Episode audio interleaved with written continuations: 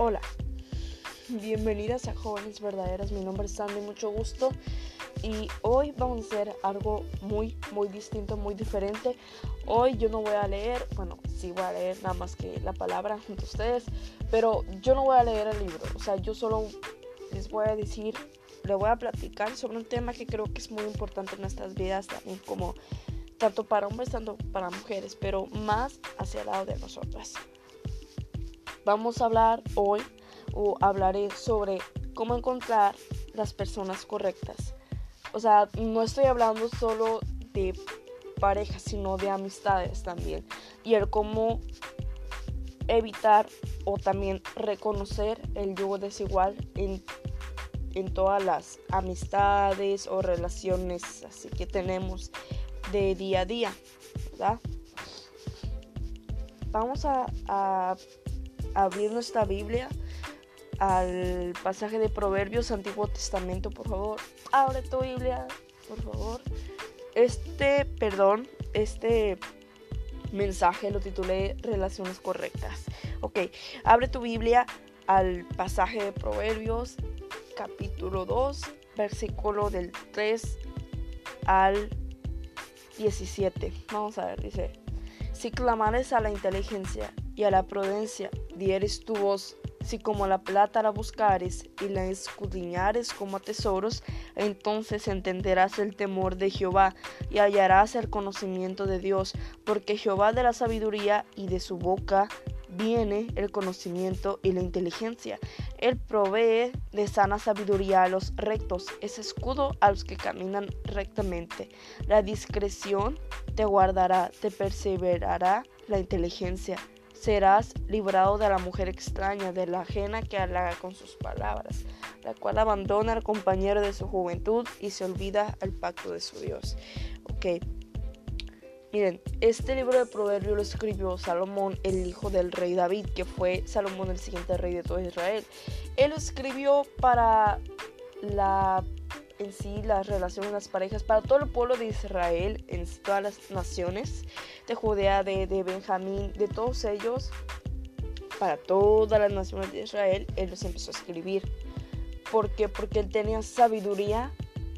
Salomón fue el rey más sabio de todo Israel, gracias a Dios. ¿Por qué? Porque en una de esas, el rey Salomón le pidió sabiduría a Dios y él se la concedió. Él fue el rey más sabio de todos los tiempos de Israel.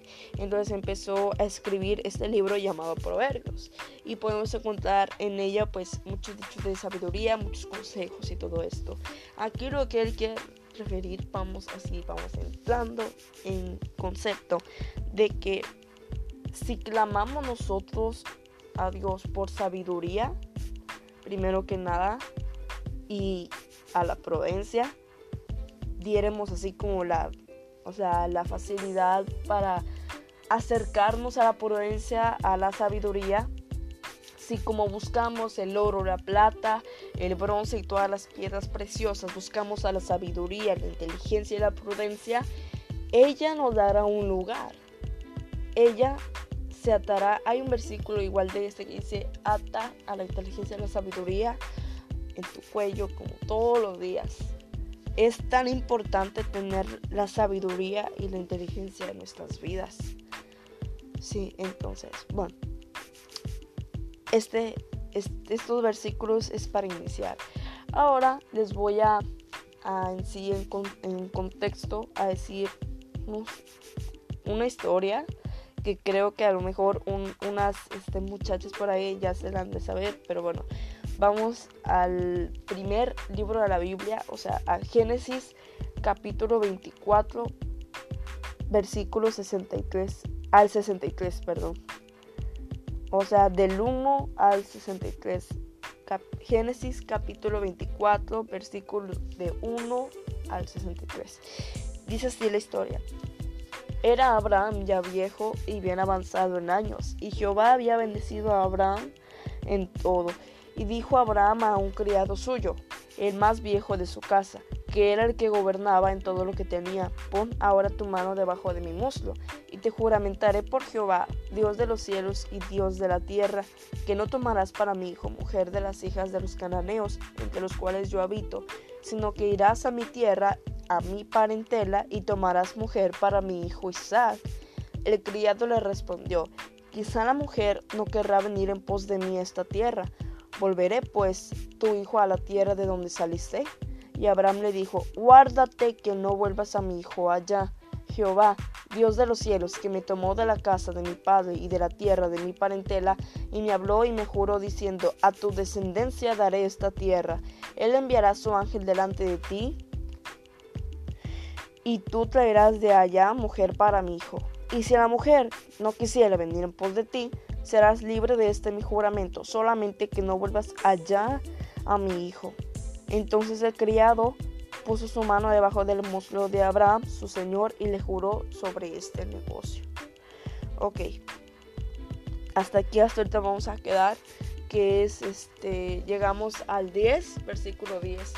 Bueno, aquí se puede ver, les voy a hacer una pregunta a ustedes, muchachas de todos los países que están sintonizando, muchas gracias por ello. Les voy a preguntar algo.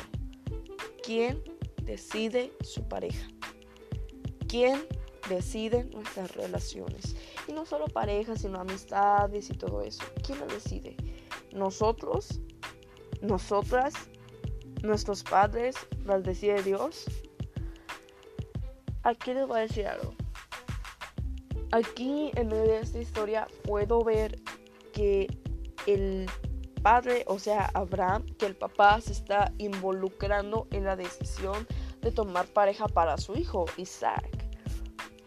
Entonces también él quiere que su criado o su siervo más antiguo se podría decir vaya y busque en su tierra a la mujer que no es de su parentela, o sea, que no es de las hijas de los cananeos, sino de donde él viene para Isaac. Si me estoy explicando? Aquí se puede ver cómo es que el papá interfiere de alguna manera en la decisión de tomar esposa para Isaac. El papá está interviniendo para su hijo tomar esposa correcta, digámoslo así.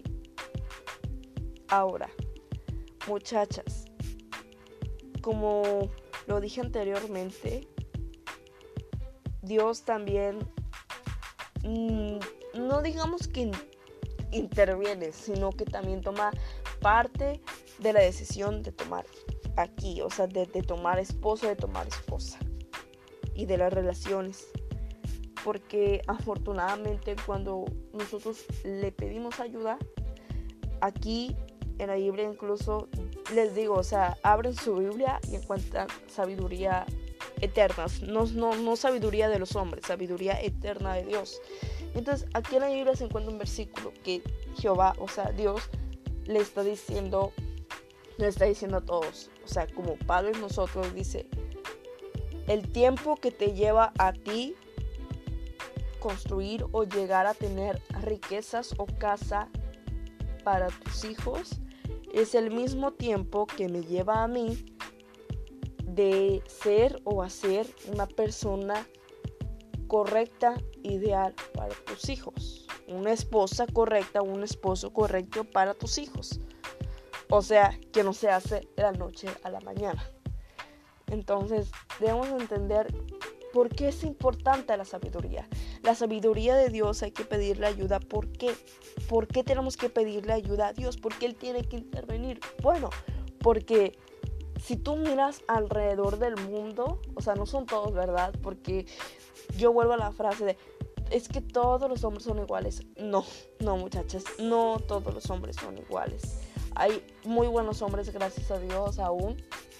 Entonces necesitamos que Dios, mm, ¿cómo digas? Como que tome una parte de la decisión de encontrar pareja.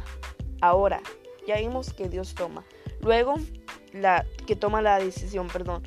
Entonces, segunda, el papá o nuestros papás también toman parte de la decisión de encontrar pareja.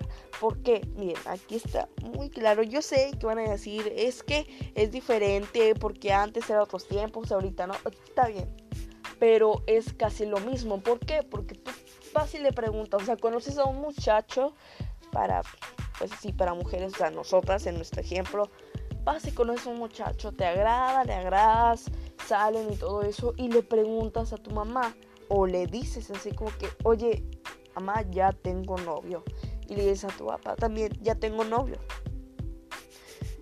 Entonces el novio va y conoce a tus padres y de repente como que no le gusta algo a tus papás, como que no sé si te ha pasado que te digan, ay, esta muchacha me trae algo malo o no sé, como que me da mala espina o algo así. No sé si has escuchado eso, pero al menos aquí en México se dice así como que, mm, pues, me, me trae mala espina, ¿eh? ¿Por qué? Porque no digo que todos, pero a veces los padres saben más que nosotros. ¿Por qué? Porque ellos ya lo vivieron, porque ellos ya pasaron por eso. No es si has escuchado esa frase de, tus papás, por mi, mi mamá me decía, ahorita ya no me dice, pero antes me decía, pero bastante me decía, no quieras, o sea, que no, no, me decía, no quieras pasarte de lista, porque yo le decía, pero, pero, ¿qué es eso? O sea, no quieras pasarte porque yo ya vi, ya cumplí, ya tengo, ya esto, ya el otro, antes, o sea, no, no acabo de nacer ayer para no saber las cosas. Entonces, ahí influye también la decisión de nuestros padres, el hecho de tomar pareja. Por algo te lo dicen. Mira, en buena onda te digo, con toda razón, te lo estoy diciendo, tomemos buenas decisiones, buenas relaciones con ayuda de, de Dios, luego de nuestros padres. Porque a veces, a veces no hacemos caso a decisiones que también influyen en nuestra vida diaria, diaria, perdón. Entonces, esas decisiones sean buenas o sean malas, pues eso nos lleva a malas decisiones y a malas consecuencias. Hay buenas y malas consecuencias. Ok, ya me salí mucho del contexto. El de que quién, quién escoge en pareja. ¿Lo hago yo? ¿Lo, lo hace mis padres? ¿O lo hace Dios? Pues los hacemos los tres. ¿Por qué? Porque ya vimos que Dios influye bastante porque Él es el que forma a nuestra próxima o futura pareja. Que, nos, que vamos a casar, vamos a tener hijos y vamos a estar prácticamente pues el tiempo que Dios nos dé vida aquí juntos. Luego, nuestros padres, nuestros papás también influyen, también escogen de alguna manera nuestra pareja. Ya les dije por qué, porque te dan consejos y pues deciden, decidimos nosotros pues este, tomar esos consejos o no. Y claro, por último, lo hacemos nosotros. También nosotros escogemos a nuestras parejas, decidimos escogerlas. Pero por medio de lo de antes ya tenemos una opción clara. Entonces, bueno, vamos a seguir en esto que dice capítulo 11, versículo capítulo 24, versículo 11 dice e hizo arrodillar a los camellos fuera de la ciudad. El siervo junto a un pozo de agua a la hora de la tarde, la hora en que salen las doncellas por agua. Y dijo, oh Jehová, Dios de mi señor Abraham, dame te ruego el tener hoy buen encuentro y haz misericordia con mi señor Abraham. He aquí yo estoy junto a la fuente de agua, y las hijas de los varones de esta ciudad salen por agua. Sea pues que la doncella a quien yo dijere, baja tu cántaro, te ruego, para que yo beba, y ella respondiere, bebe, y también daré de beber a tus camellos, que sea esta la que tú has destinado para tu siervo Isaac. Y esto conoceré que habrás hecho misericordia con mi señor. Y aconteció que antes que él acabase de hablar, he aquí Rebeca, que había nacido en Betuel, hijo de Milca, mujer de Nacor, hermano de Abraham, la cual salía con su cántaro sobre su hombro, y la doncella era de aspecto muy hermoso, virgen, a la que varón no había conocido, la cual descendió a la fuente y llenó su cántaro y se volvía. Entonces el criado corrió hacia ella y dijo, Te ruego que me des de beber un poco de agua de tu cántaro. Ella respondió, Bebe, señor mío, y se dio prisa a bajar su cántaro sobre su mano y le dio a beber. Y cuando acabó de darle beber, dijo, También para tus camellos sacaré agua hasta que se acaben de beber. Y se dio prisa y vació su cántaro en la pila, y corrió otra vez al pozo para sacar agua, y sacó para todos sus camellos. Y el hombre estaba maravillado de ella, callando para saber si Jehová había prosperado su viaje o no. Y cuando los camellos acabaron de beber, le dio el hombre un pendiente de oro que pesaba medio ciclo y dos brazaletes que pesaban diez. Y dijo, ¿de quién eres hija? Te ruego que me digas, ¿hay en casa de tu padre lugar donde posemos? Y ella respondió, soy hija de Betuel, hijo de Milca, el cual ella dio a luz a Nacor. Y añadió también, hay en nuestra casa paja y mucho forraje y lugar para posar. El hombre entonces se inclinó y adoró a Jehová y dijo, Bendito sea Jehová, Dios de mi Abraham, que no apartó de mi amo su misericordia y su verdad, guiándome Jehová en el camino a casa de los hermanos de mi amo. Y la doncella corrió e hizo saber en casa de su madre estas cosas. Y Rebeca tenía un hermano que se llamaba Labán, el cual corrió afuera hacia el hombre a la fuente. Y cuando vio el pendiente y los brazaletes en la mano de su hermana, que decía, así me habló aquel hombre, vino a él, y he aquí que estaba con los camellos junto a la fuente. Y le dijo, ven, bendito de Jehová, ¿por qué estás afuera? He preparado la casa y el lugar para los camellos. Entonces el hombre vino a casa y Labán desató los camellos y les dio paja y forraje y agua para lavar los pies de él y los pies de los hombres que con él venían y le pusieron delante que comer, mas él dijo, no comeré hasta que haya dicho mi mensaje, y le dijo, habla. Entonces dijo, yo soy criado de Abraham, y Jehová ha bendecido mucho a mi amo, y él se ha engrandecido, y le ha dado ovejas y vacas, plata y oro, siervos y siervas, camellos y asnos. Y Sara, mujer de mi amo, dio a luz en su vejez un hijo a mi señor, quien le ha dado a él todo cuanto tiene. Y mi amo me hizo jurar diciendo, no tomarás para mi hijo mujer de las hijas de los cananeos en cuya tierra habito, sino que irás a la casa de mi padre y a mi parente le tomarás mujer para mi hijo. Y yo dije, quizás la mujer no querrá seguirme. Entonces él respondió, Jehová, en el cuya presencia he andado, enviará su ángel contigo y prosperará tu camino. Y tomarás para mi hijo mujer de mi familia y de la casa de mi padre entonces serás libre de mi juramento cuando hayas llegado a mi familia, y si no te la dieren, serás libre de mi juramento. Llegué pues hoy a la fuente y dije, Jehová, Dios de mi Señor Abraham, si tú prosperas ahora mi camino por el cual ando, he aquí yo estoy junto a la fuente de agua, sea pues que la doncella que saliere por agua, la cual dijere, dame beber, de, te ruego, un poco de agua de tu cántaro y ella me respondiere, beba usted y también para tus camellos sacaré agua. Sea esta la mujer que destinó Jehová para el hijo de mi Señor.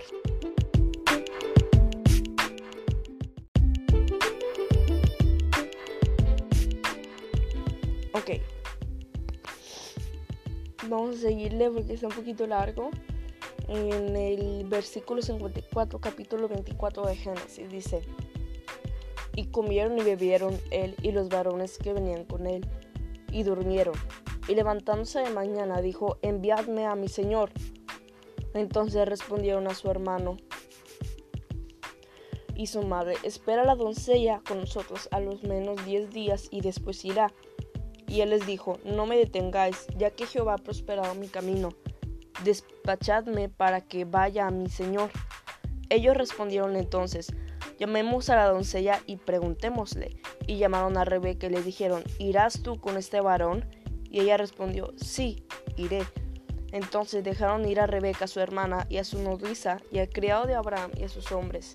Y bendijeron a Rebeca y le dijeron, hermana nuestra, sé madre de millares de millares, y posean tus descendientes la puerta de sus enemigos. Entonces se levantó Rebeca y sus doncellas, y montaron en los camellos y siguieron al hombre, y el criado tomó a Rebeca y se fue. Y venía Isaac del pozo del viviente que me ve, porque él habitaba en el Negev, y había salido Isaac a meditar al campo a la hora de la tarde, y alzando sus ojos miró, y he aquí los, los camellos que venían, Rebeca también alzó sus ojos y vio a Isaac y descendió del camello. Ok, hasta aquí la historia podemos ver que lo que le decía este Dios, luego nuestros padres y al último nosotros. Son, somos los tres quien decidimos nuestra pareja, con quién nos vamos a andar y después con quién nos vamos a casar. ¿Por qué? Porque es muy importante. O sea, si tú estás en un noviazgo, debes de tener mucho en cuenta que el noviazgo llega a matrimonio. O sea, el noviazgo es como una antepuerta, una... Sí, antes del matrimonio. Ahora, vamos a hablar, muy importante, sobre el yugo desigual, cómo reconocerlo y cómo evitarlo. Bueno, ok, vamos por favor al Nuevo Testamento, desde el pasaje de 2 de Corintios, capítulo 6, versículo 14 al 16. Esto de verdad que la Biblia habla sobre muchas cosas y tú si tienes una, duda o algo similar sobre con quién me voy a casar, cuáles son las así como fases, ¿verdad? Ahí vas, les encuentras. Bueno, entonces dice 2 de Corintios capítulo 6, versículo 14 al 16. Esto dice así, no os unáis en yugo desigual con los incrédulos, porque ¿Qué compañerismo tiene la justicia con la injusticia? ¿Y qué comunión la luz con las tinieblas? ¿Y qué con, concordia Cristo con Belial? ¿O qué parte el creyente con el incrédulo? ¿Y qué acuerdo hay entre el templo de Dios y los ídolos? Porque vosotros sois el templo de Dios viviente. Como Dios dijo, habitaré y andaré entre ellos y seré su Dios y ellos serán mi pueblo. Ok, en este pasaje de 2 Corintios podemos ver un poco del qué y el por qué no unirnos al yugo desigual. Les voy a explicar. Creo que ya han escuchado esa palabra. Bueno, el yugo desigual, hagan de cuenta que es como un palo.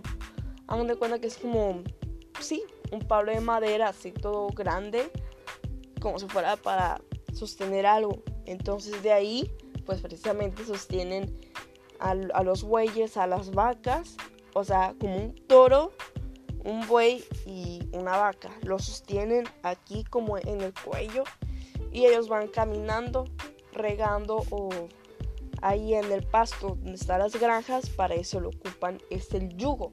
El yugo es un madero, un este, una, un palo de madera así como duro que va y se los ponen a los bueyes y a las vacas y ellos juntos van y caminan mientras sostienen pues allí en el yugo, ¿verdad? En el cuello. Pero, ¿qué pasa si es el yugo desigual? Pues por ejemplo, no sé, si estás sosteniendo más el buey, pues la vaca no va a poder avanzar. Y al revés, si la vaca está caminando menos o algo por el estilo, o no está igual ese yugo, esa madera, no van a poder caminar juntos en, el mismo nivel, sino uno se va a atrasar o el otro igual. O sea, sí, sí, sí me estoy entendiendo, si se explica, me está explicando. Entonces, es un ejemplo que Pablo nos da en 2 Corintios, el yugo desigual. ¿Cómo reconocer ese yugo famoso desigual? Bueno, no es fácil, pero hay veces donde decimos, bueno, es que me quiero casar con esta persona. ¿Está bien? O sea, hay varios casos en donde el creyente se casa con una que no es creyente y después de tiempo pues la que no creía en Cristo ahora cree y ya los dos se, juntan, ¿verdad? Ese es el diminutivo caso que se pueda dar tristemente en, en una relación y luego más en un matrimonio.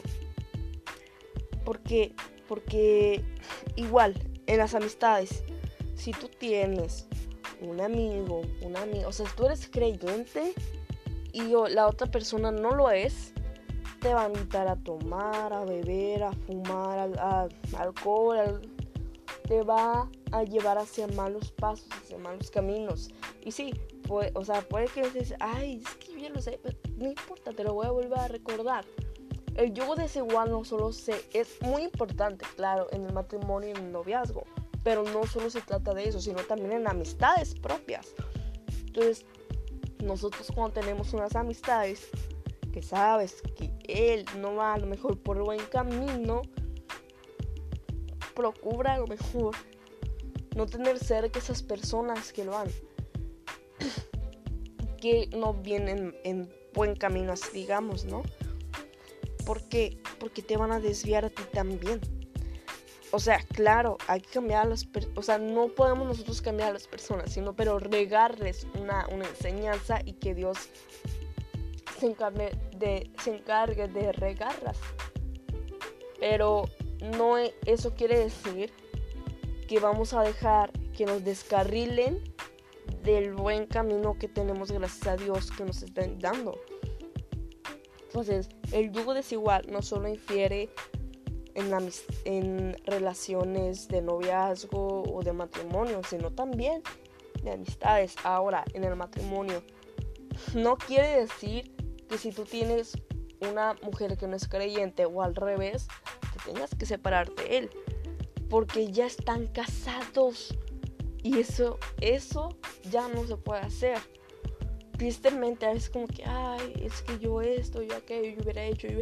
él hubiera, ya no existe. Estamos en el presente y yo trato igual como de que, no sé, o sea, veo varios de, de mi preparatoria, de, de, mi escuela, de así, o sea, compañeros, no digamos amigos, compañeros, que sí están como en otro lado, así digámoslo, para no ser, ¿verdad? Para, para no ser grosera, porque no lo quiero hacer. Y entonces, por ejemplo, toman, fuman o algo así. Y claro que me tocó conocerlos desde antes de la preparatoria, desde la secundaria me llegaba a topar con los que me decían, oye, no quieres cerveza, oye, no quieres fumar, oye, no quieres eso, no quieres aquello. Y gracias a Dios aprendí y estoy aprendiendo a andar en buen camino. Entonces, necesitamos muchachas sabiduría de Dios para guiarnos con su palabra y no, no llegar al extremo o no ceder a los cambios, a no ceder de cambio de carril, a, de camino, digámoslo así. Entonces hay que evitar ese yugo desigual. Entonces Dios, luego nuestros padres y luego nosotros.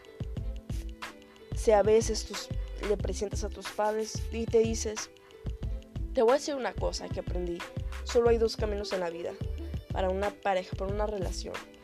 O cortan, o terminan, o se casan. No hay más salida. Porque por ejemplo, yo vengo y le digo a, mis padres, oye, yo, papá y mamá, yo ya quiero tener novio, ya tengo 16 años, digámoslo así, 17 años.